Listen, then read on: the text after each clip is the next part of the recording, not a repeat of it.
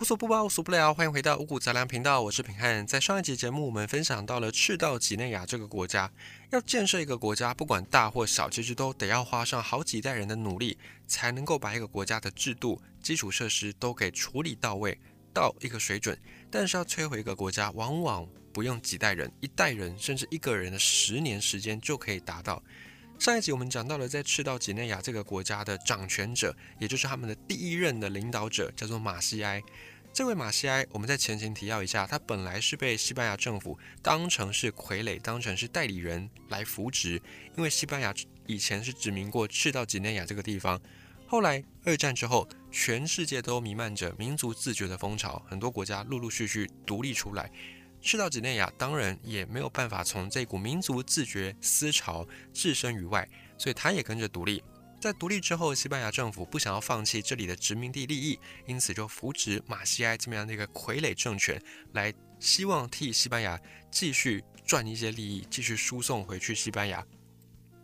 原本西班牙政府打的如意算盘是，这位马西埃够忠诚，为了表彰他的忠诚，甚至马西埃把自己的姓名都给改了，改成一个比较具有西班牙式的名字。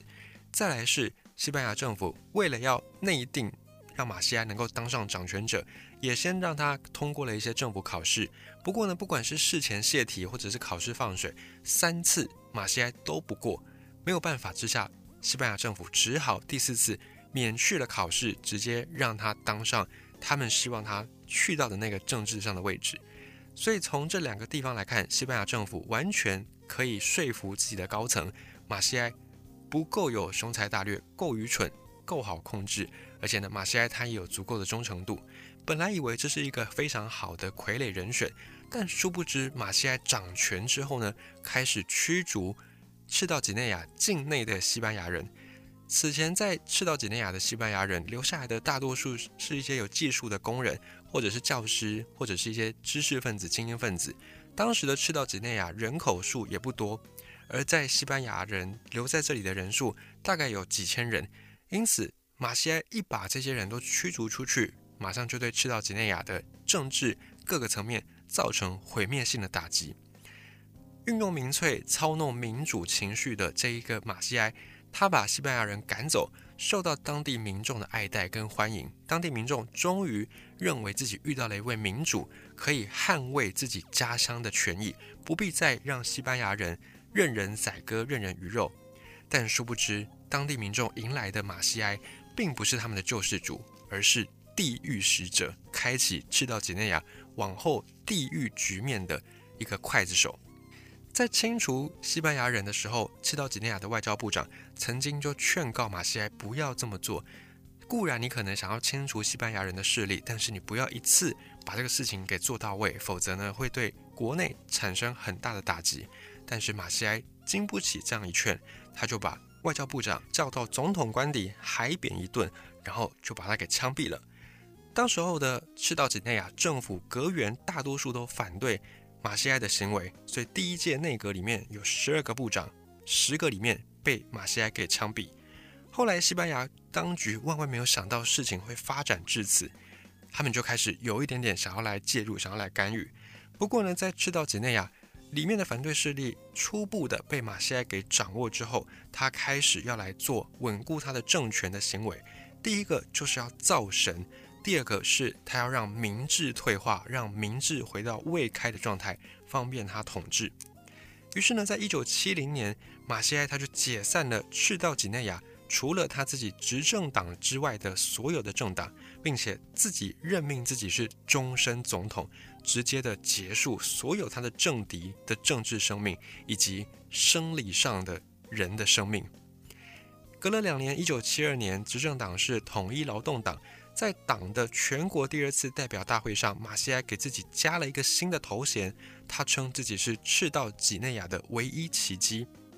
而确实，马西埃后来也真的做到了字面上的这个唯一奇迹的意思，因为在赤道几内亚这么样的一个土地非常小的国家。诞生出了马西埃这么样的一号人物，确实从历史上来看是一个奇迹。在此之前，赤道几内亚它是一个纯农业国家，而且是相对落后的农业国。该国最主要的产业就是种可可、种咖啡，并且是由西班牙的农场主人来负责经营，由当地的一些人民来当工人，来负责这个种植咖啡跟可可的工作。但是在之前，赤道几内亚的西班牙人已经被马西埃给赶走了，而马西埃自己根本又不会经营这些农场，所以后来的工人们就大量的出走，赤道几内亚的这个唯一的产业农业种植就在几年之内迅速崩溃，种植园土地也大量的变成了荒地。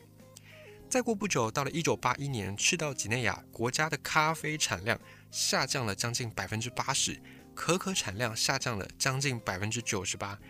于此国内经济全面崩溃。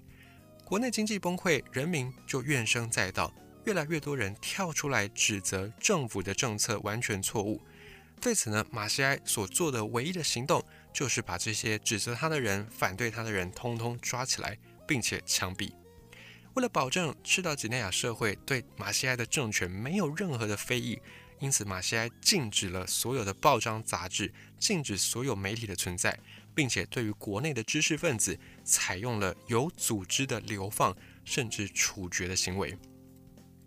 对于普通百姓，因为在这之前，赤道几内亚的教育率并不高，所以人民识字率也并不高。因此，马西埃他就命令所有在赤道几内亚的教会教堂挂上自己的画像，并且要宣称马西埃是唯一的真神。神根据马西埃的要求创造了赤道几内亚。关于这一系列的暴政，赤道几内亚政府反对马西埃的人当然就不少。在政府高层或者在政府的一些政务官、行政官员里面，当然也有反对马西埃的声音。而马西埃所做的呢，一样，也就是把这些官员抓起来，通通枪毙。不仅是反对马西埃的人要枪毙，有时候甚至支持马西埃，你也得被枪毙。后来在历史上曾经有记载过这样的一件事情：马西埃有一次他的情妇跟马西埃一同吃饭，但不知道是因为在吃饭的时候发出嘴巴的那个声响、嚼东西的声响，还是不小心放了一个屁，打了一个饱嗝。后来马西埃就一声令下，把这位情妇给拉出去枪毙，甚至连带的把这位情妇的家人一起抄家灭族。除了这位情妇之外，马西亚还有很多很多的情人。相传，只要他看上哪一个女生，即便她是有夫之妇，马西亚呢就会马上把她变成寡妇。换句话说，就是把她的丈夫给枪毙。如果这个女生她还没有论及婚嫁，这位马西埃也会去找出这位女生以前的前男友，并且一一处决。在赤道几内亚，有人说马西埃在找情妇，就好像是在扫地雷一样。每找一个就得要枪毙一大堆的人，于是马西埃不止经常枪毙情敌，他也很常枪毙自己的情妇。虽然情妇会被枪毙，但是可以再找。不过国家的官员一旦被枪毙，要再找人可能就不是那么容易。尤其枪毙之后，马西埃又没有马上补缺，国家的工作眼看就要停摆。这时候马西埃想到了把自己的家族的家人亲戚通通塞进政府的内阁单位里面。你当部长，他当主席，一人一个官。最重要的是，他的侄子叫做奥比昂，被马西埃任命是人民武装力量部副部长，就相当于是这个队内的警察特务机构的最高领导者。这位奥比昂也被负责指派帮马西亚去逮捕国内的反对派，以及处决一些政治犯。可是开枪杀人相对还是比较简单的。政府的工作不可能只有开枪杀人这一项，还是有很多的基层工作必须得做，而这些基层工作又得要有文化的人来做。但很可惜，马西埃是他的家族里面算是学历比较高的，其他的人要么就是文盲，要么就是根本就没有那个能力能够去处理政务，怎么办呢？后续马西埃他想到一个方法，既然自己的家族亲缘做不了政府的官员，那么干脆就把这些政府部门。直接裁撤取消掉吧。于是呢，赤道几内亚在马西埃的手上，在他任内，外交部几乎是不存在了，教育部门、卫生部门、建设部门通通解散。反正留着也没有人可以充当里面的官员，也没有人可以做这些部门要做的事情，不如直接取消吧。由于这些政府的基本运作的部门完全都被取消，所以马西埃在统治底下的赤道几内亚政府最后只剩下三个部门在运作：军队、警察以及监狱。这样的一个政府，你要说它是政府，可能都还太勉强了一些。实际上呢，就是一个根本集中营一样的存在。在国际社会上，当然大家也都把马西埃的作为看在眼里。有很多外交界的人士就宣称，马西埃统治底下的赤道几内亚根本就是在非洲的奥斯威辛集中营。在古今中外历史上，有很多贪官污吏，但是从来没有像马西埃做的这么样的绝的。因为马西埃他在一九七六年把国家银行行长给枪毙掉之后，就取消了国家银行，再来就没有所谓的国库这个事情了，没有所谓的外汇账户，国库就直接通到马西埃总统的个人账户，所有外汇收入都直接进到他的口袋里面去，而唯一的支出呢是军队跟警察的工资，什么基础的教育啦、卫生啦、基础设施，通通预算支出都是零。而且马西埃还不是准时的给军队跟工人工资，他还经常的是用拖欠的方式一拖再拖。说到这里，你可能会很疑惑，说这样的国家竟然还有外汇收入吗？确实是有的。虽然早在七零年代的后期，赤道几内亚就不太有什么经济活动了，有的话呢，大概就是被抓进集中营一般的这个政府底下的人民会被当作是奴隶一样的来被迫劳动。而在这个种植园。被崩溃之后，马歇尔他就找到了一个新的经济营运的模式，就是用绑票这个方式。马歇尔发现绑票成本好低哦，而且来的钱非常多又非常快，所以某种意义上呢，马西埃就把绑票这个事情发展成一个国家产业。于是马西埃开始对在赤道几内亚境内的外国人进行大搜捕，甚至呢，你是入境路过赤道几内亚的外国人，他都会被抓起来。而且马西埃政府直接的把这些外国人明码标价，让各国政府付钱来赎回。根据记录，有一个德国的妇女被卖了五万七千美元，有一个西班牙的教授则是被卖了四万美元。在绑架这一方面呢，马西埃表现的是童叟无欺，而且铁面无私。不管你是哪一国人，他都会绑你，他不会因为你是来自别的国家就有一些特权。甚至马西埃连苏联的人都敢绑。苏联在赤道几内亚独立的一开始，其实跟马西埃政府还不错。但是马西埃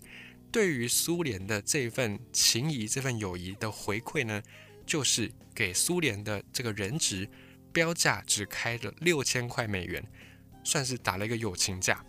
如果按照道理来说，在冷战的那个时代，你敢绑美国的人，你敢绑苏联的人，甚至你还敢驱逐美国的外交官，你两面都得罪的状况之下，这个国家应该是国祚不会太长，马上就要被灭国的。但是马西埃他有恃无恐，因为他已经把算盘都打得精了，他算准了去到几内亚这个地方，要钱没钱，要人没人，来这里一趟打我，你可能油钱都还不够，所以各国。当然也会算一下成本，到最后大部分都是给钱了事，把各国的这些人给赎回去。那这些钱呢，就当做是丢到水里面，就当成是喂狗了。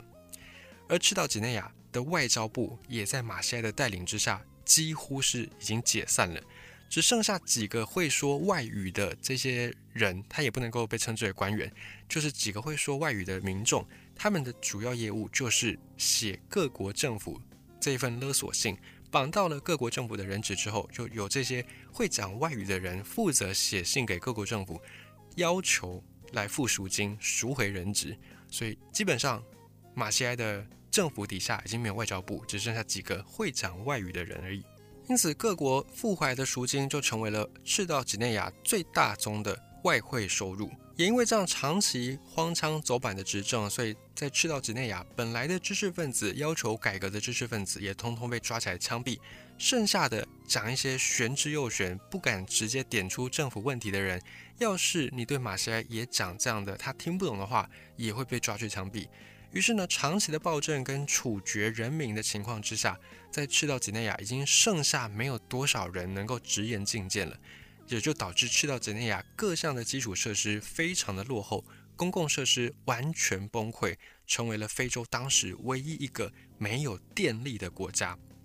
从一九六八年马西埃正式上台执政到一九七八年，短短十年之间，原本人口有三十多万的赤道几内亚死掉了超过五万人，有十五万人则是逃亡离开。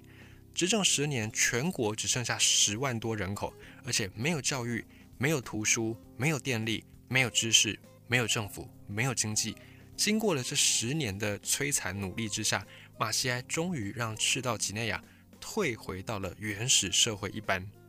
而到了一九七九年的时候，有一场政变改写了这个悲剧故事的走向。这场政变对赤道几内亚来说，看上去好像是一个希望透出的有曙光的未来，但其实从后面的经验来看，这只是从一个独裁者换成另外一个独裁者，对人民来说还是一个悲惨的故事。但它确实这场政变解开了一个谜团，解开了一个困扰。也就是所有人都想问，为什么马西亚要做十年的这么样荒腔走板的执政呢？马西亚的暴政已经没有办法用人神共愤来形容，因为赤道几内亚的人都已经快要被马西亚给杀光了。马西亚每一次出巡，每一次出访，甚至都要枪毙一批政治犯来提振他的公信力，来威慑国内这些异议分子。到了晚年，赤道几内亚监狱里面。甚至已经没有人可以杀了。于是呢，马西埃底下的这些手下、这些狱卒们就非常的担心害怕，生怕呢这个主子哪一天又心情不好、心血来潮，甚至把管监狱的人也都给枪毙了。在一九七九年那一年政变发生的那一年六月份，有几个军官就一起去找马西埃来讨薪水，因为军队已经欠薪水欠了好久了，欠了好几个月了。马西埃也一样，还是万年不变，拖自决，就把几个来讨薪水的军官通通都给枪毙了事。而其中有一个被枪毙的呢，是他之前任命为在国内算是锦衣卫这个机关的领导者，就是奥比昂。其中被枪毙的这个军官有一个就是奥比昂的哥哥，亲哥哥。哥哥被杀之后，奥比昂感觉下一个会不会就是我呢？即便这个我的叔叔马西埃跟我这么样的亲。把我任命在一个这么好的权力的位置上，但是连我亲哥哥都被杀，那下一个我可能也没有办法逃离他的魔掌。于是呢，这个时候奥比昂就决定先下手为强，带领手下发动了军事政变。没有想到这场政变非常的顺利，全程几乎没有人抵抗，而马西埃跟几个他的手下就抱着两大箱的美元跑路。不过两个礼拜之后就被抓回来。这个统治赤道几内亚十年的独裁者，暴政非常荒谬的独裁者，这么轻而易举的就被推翻了。为了表示自己跟鼠鼠的不同，这位奥比昂决定要来公审马西埃。可是呢，奥比昂面临到第一个问题就是没有法律，因为政府部门已经被马西埃给破坏的差不多了，甚至这个国家没有法律可以来审判犯人。马西埃连名片可能都没有办法读得很完整，更不要说去做法典、去做法律这个东西了。至于罪名怎么审判呢？反正在马西埃统治底下，任何的犯罪都会被枪毙，所以根本就不需要研究罪名。这个时候，等到奥比昂成立的新政府想要去审判马西埃的时候，才发现自己根本没有法律可以依据。无奈之下。这个新政府甚至只好从西班牙请来了法官团，然后按照西班牙的军事法律做出审判。后来马西埃被判了，他犯下了叛国罪、贪污罪、种族灭绝罪、破坏公共财产罪等等等等的罪名。同时，他被指控要对八万多人被杀掉来负起谋杀的罪名。法官们经过研究之后，最后一致判决马西埃应该要受无期徒刑。这在任何一个地方都是难以想象的，即便在废死的一些国家，你可能也很难接受一个杀人无数、杀人破万的这种刽子手、地狱使者，竟然只要被判无期徒刑，不用被判处死刑。但是西班牙的这些法学法官们，并不是随意的乱判，并不是开玩笑的在乱判。而是因为他们发现晚年的马西埃因为疾病的关系，视力听力严重退化。可是他没有戴眼镜，也没有戴助听器，几乎丧失了感知能力。每天就是躲在房间里面自言自语，对着自己收藏的被他枪毙的人的头骨自言自语。而法官们认为说这已经是很明显的精神病的症状，所以他们就觉得说不应该对精神病的病患判处死刑，才判他无期徒刑。但是这个决定。奥比昂就是新政府领导者，没有办法接受，他最后就绕过了法官，直接还是要判处马西埃死刑。可是很讽刺的是，马西埃过去在执政的时候，长期的愚民政策，很多赤道几内亚人真的相信马西埃有神性，是刀枪不入的，或者是杀他你可能会犯下罪，没办法上天堂等等的。于是呢，被判处要执行死刑的这些赤道几内亚的人就没有办法下手，就不敢对马西埃开枪。后来没办法，奥比昂只好去雇佣几个别国的这些士兵卫兵，来把马西埃判决死刑。马西埃的故事在此画下了句点，他成为了非洲。很多诞生的暴君里面，其中一个算是恶有恶报的人。而在马西埃死后，他的侄子也就是奥比昂成为了赤道几内亚的新总统。但是新上任的奥比昂，马西埃的侄子上台之后，有带给这个国家或者是人民一个新的希望吗？下一集五谷杂粮继续分享。如果你喜欢今天的分享，或者是你想要给予五谷杂粮跟平汉一些支持、肯定跟鼓励的话，你都可以运用在五谷杂粮的节目页面上。平汉有放上各式各样的连接管道来提供赞助，你可以小额赞助，五十块不嫌少，五百块也不嫌多，任何金额的赞助都是你对五谷杂粮的一个肯定，平汉都会敏感在心。如果你有想要了解一些别的主题或者是别的内容，希望平安来做成五谷杂粮的话，你也可以运用。赞助的同时留下讯息，让平安知道。